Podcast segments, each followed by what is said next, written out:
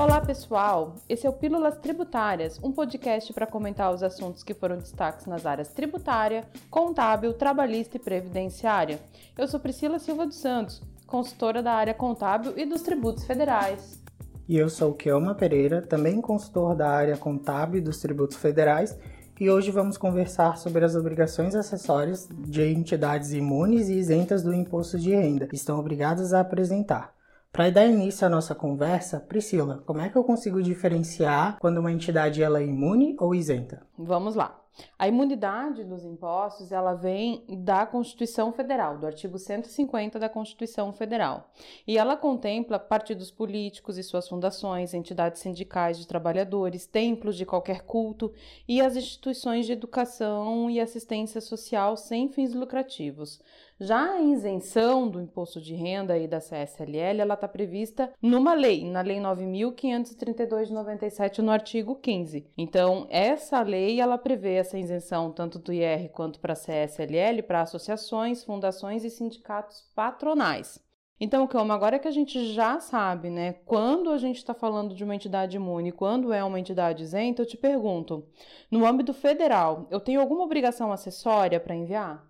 As entidades imunes e isentas elas estão obrigadas a envio de algumas obrigações acessórias. Para que a gente consiga é, visualizar melhor o cenário, a gente pode dividir em dois cenários: as obrigações acessórias anuais e as obrigações acessórias mensais. Referente às obrigações acessórias mensais, nós podemos começar com a DCTF. As entidades imunes ou isentas do imposto de renda, elas ficam obrigadas à entrega da DCTF mensal em regra geral, referente aos meses em que essas entidades tenham débitos a declarar, no primeiro mês sem débito a declarar ou em janeiro de cada ano calendário.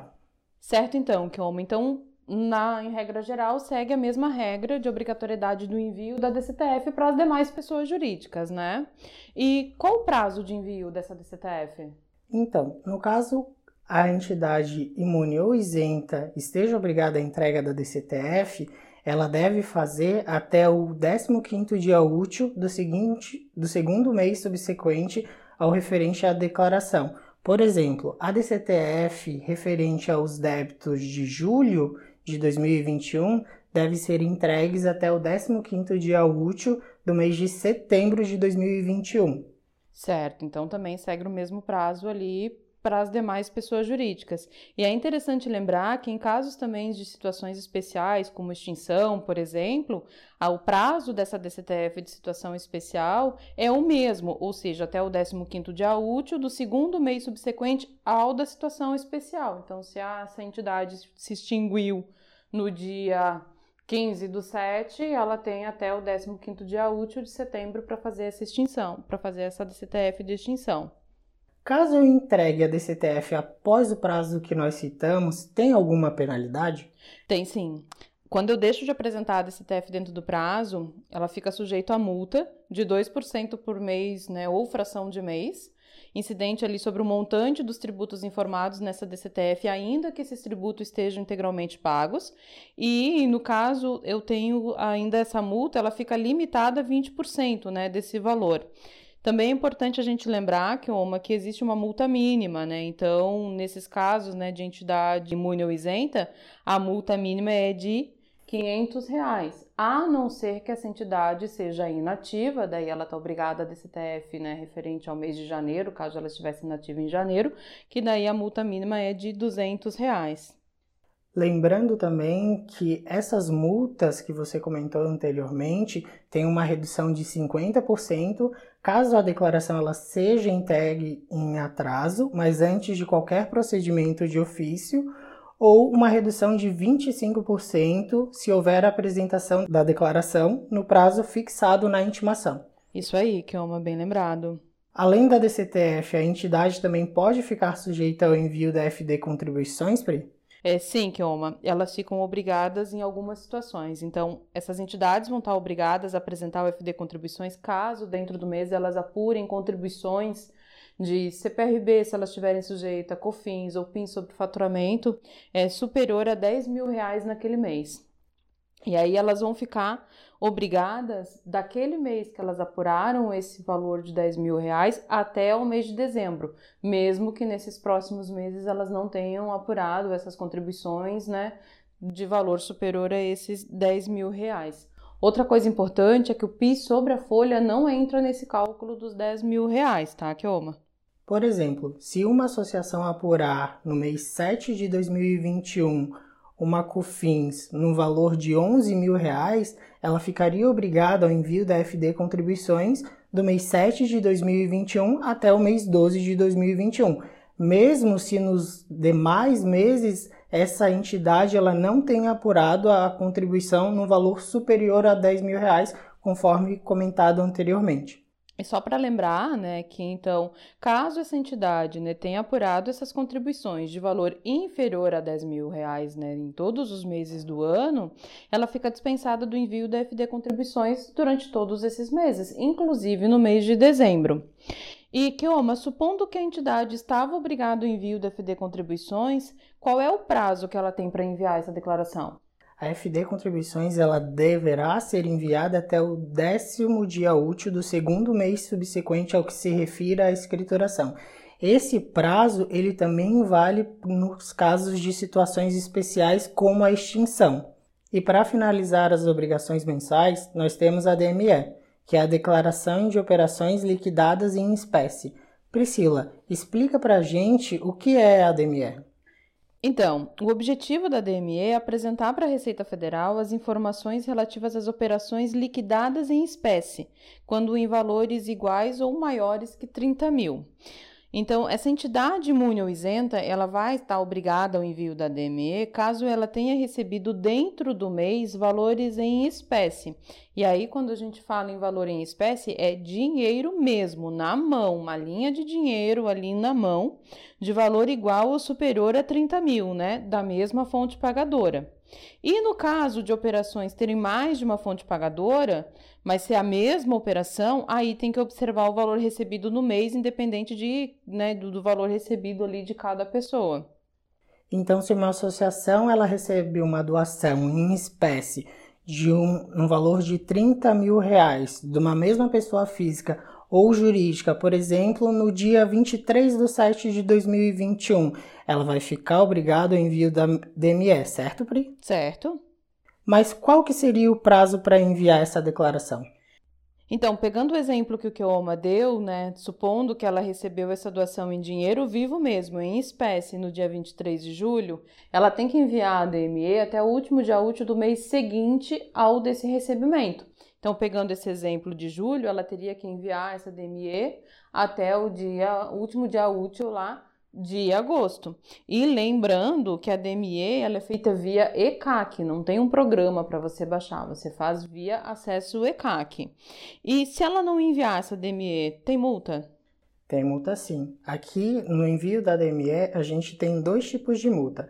A primeira é pelo envio em atraso, que aí seria num valor de 500 reais por mês ou fração em atraso, e essa multa ela pode ser reduzida até 50% no caso dessa declaração ser apresentada antes de qualquer procedimento de ofício. E também nós vamos ter a previsão de multa de 3% no valor né, de operação que tenha sido omitida, inexata ou incompleta. Lembrando que essa multa ela não poderá ser inferior a 100 reais. Entendido. Então a DME, né, como qualquer outra obrigação acessória, a gente tem que ficar de olho ali nos prazos também. Né? Então, com a DME, a gente finaliza as obrigações mensais. Vamos agora, então, começar as obrigações anuais aí que essas entidades imunes ou isentas vão estar tá obrigada. Dentro das anuais, a gente trouxe né, para conversar aqui com vocês sobre a ECF, a ECD e a DIRF. As entidades imunes ou isentas estão obrigadas ao envio da ECF e somente estarão dispensadas caso estejam inativas. Isso lembrando que para a entidade ser considerada como inativa, a mesma ela não pode ter tido nenhum tipo de atividade operacional, patrimonial ou financeira durante todo o ano calendário. O prazo, então, né, para envio da ECF, em caso de obrigatoriedade, normalmente é até o último dia útil do mês de julho do ano seguinte a que essa ECF se refere. Mas esse ano nós tivemos novamente a prorrogação né, do prazo desse envio, que passou a ser até o último dia útil do mês de setembro de 2021. Então, referente à ECF de 2020, o prazo para enviar essa ECF é até 30 de setembro de 2021. E nos casos de situação situação especiais ocorridas em 2021 com essa prorrogação da SF que a Pri mencionou anteriormente, deve ser observada a seguinte situação. Caso a situação especial ela ocorra de janeiro a junho, a declaração ela deve ser enviada até o último dia útil do mês de setembro de 2021. Caso a situação especial tenha ocorrido entre os períodos de julho a dezembro, a declaração deverá ser enviada até o último dia útil do terceiro mês subsequente ao do evento, como no caso da extinção. Além então da ECF que a gente comentou agora, nós temos a ECD, então, uma entidade imune ou isenta, ela vai estar obrigada ao envio da ECD caso ela tenha oferido receitas durante o ano calendário superior a 4 milhões e 800. E se a receita dela for inferior a esse valor, ela vai estar dispensada do envio da ECD, mas ela pode enviar de forma facultativa.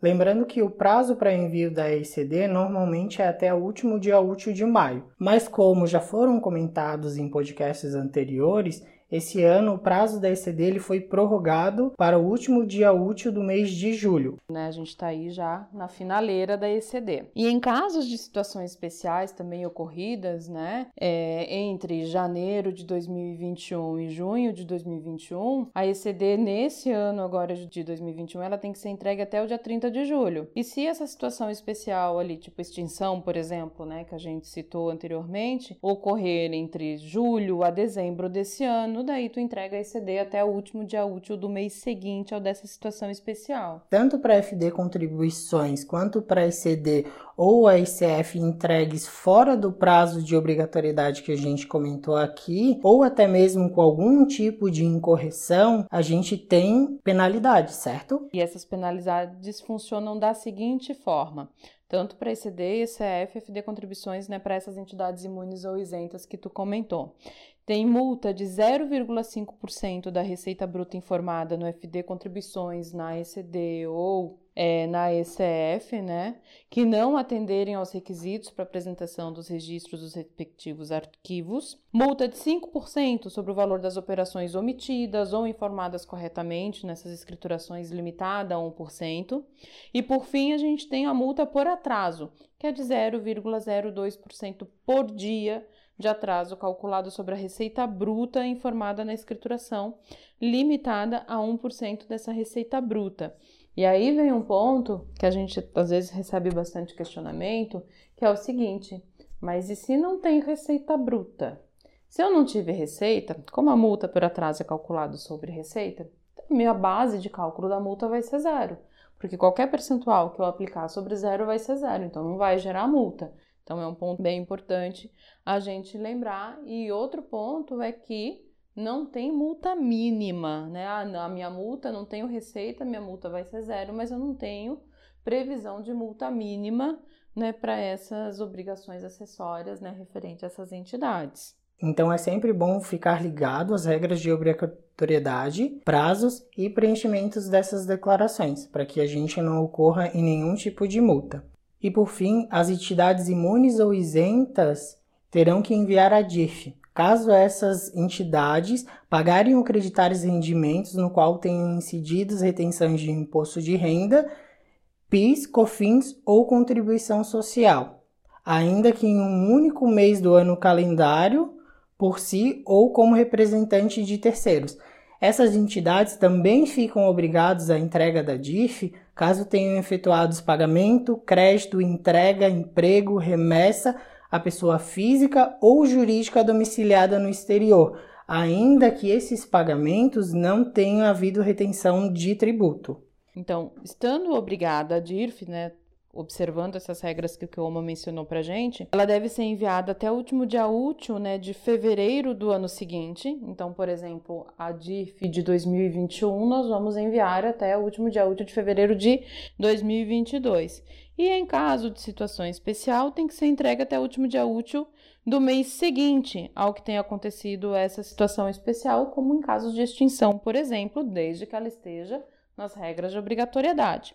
Existe uma exceção referente a esse prazo de situação especial, que é no caso de que, se essa situação especial, essa extinção, por exemplo, acontecer no mês de janeiro do ano calendário, que daí tu entrega no prazo normal, que daí tu entrega ali no, em fevereiro, no último dia útil de fevereiro daquele ano. O restante é sempre no mês seguinte, né, ou da situação especial. E caso eu apresente fora do prazo, o que, que acontece? Tem multa? A multa mínima é no valor de 500 reais para as entidades imunes ou isentas. As multas serão reduzidas em 50% quando a declaração ela for apresentada após o prazo, mas antes de qualquer procedimento de ofício, e em 25% se houver apresentação da declaração dentro do prazo estabelecido fixado na intimação. Certo, então, então é sempre bom ficar ligado nos prazos, obrigatoriedades que essas entidades imunes ou isentas elas têm que apresentar, né? Essas declarações para não incorrer em multa. E esse foi o Pílulas Tributárias. Obrigado a todos que estiveram conosco e aguardamos vocês nos próximos programas. Tchau. Tchau.